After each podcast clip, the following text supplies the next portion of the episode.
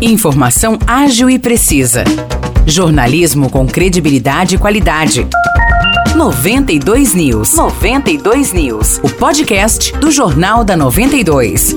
Oi, pessoal, Nicolas Santos por aqui. Tá no ar mais uma edição do podcast 92 News. Maurício Projan me acompanha mais uma vez. Tudo bem, Maurício? Fala, Nicolas, tudo tranquilo? Seja bem-vindo de volta. Vamos lá então para os destaques de hoje. As cidades da nossa região encerram hoje a campanha de multivacinação, que tem como objetivo atualizar a caderneta de vacinação de crianças e adolescentes de 0 a 15 anos. Aqui em São João, a imunização ocorre em todas as unidades de saúde das 7 da manhã às 5 da tarde. Já em Vargem Grande do Sul, a campanha acontece nas unidades de saúde da Vila Polar, do Jardim Dolores e da Vila Santa Terezinha. Em Aguaí, a multivacinação ocorre em todas as unidades de saúde. Já em Espírito Santo do Pinhal, a campanha de multivacinação está disponível em todas as unidades de saúde ou também no centro de saúde. E em Águas da Prata, a vacinação é oferecida nas unidades de saúde do município. Ainda no assunto saúde, a Santa Casa de Misericórdia Dona Carolina Malheiros, daqui de São João, entregou na última semana as obras de revitalização e ampliação do ambulatório de urgência e emergência, direcionado a pacientes do SUS. Construída sem dinheiro público, essa nova ala do Hospital de São João foi equipada com seis leitos de observação clínica e um leito pediátrico. Com isso, ao todo, o ambulatório passou a contar com 18 leitos. E a estrutura inclui área de isolamento, sala de emergência, sala de triagem e leitos semi-intensivos. A ampliação do ambulatório começou em novembro do ano passado. Membros da Irmandade e parceiros se uniram para que o projeto fosse levado adiante. E para fechar a edição de hoje, uma notícia bem triste. Um acidente causou a morte de duas jovens no final da tarde de domingo, em uma estrada de terra em Caconde. Outras três pessoas tiveram ferimentos leves. Pois é, Morrice, um dos ocupantes do carro disse que eles estavam passando pelo bairro São João 1 e que, ao retornarem para a cidade, o motorista começou a tirar um racha em alta velocidade com outro veículo. Durante essa suposta corrida, o condutor, identificado como Adriano Donizete Pires Lourenço Júnior, perdeu o controle da direção. Ele teria ingerido bebida alcoólica e estava com a CNH vencida há mais de 30 dias.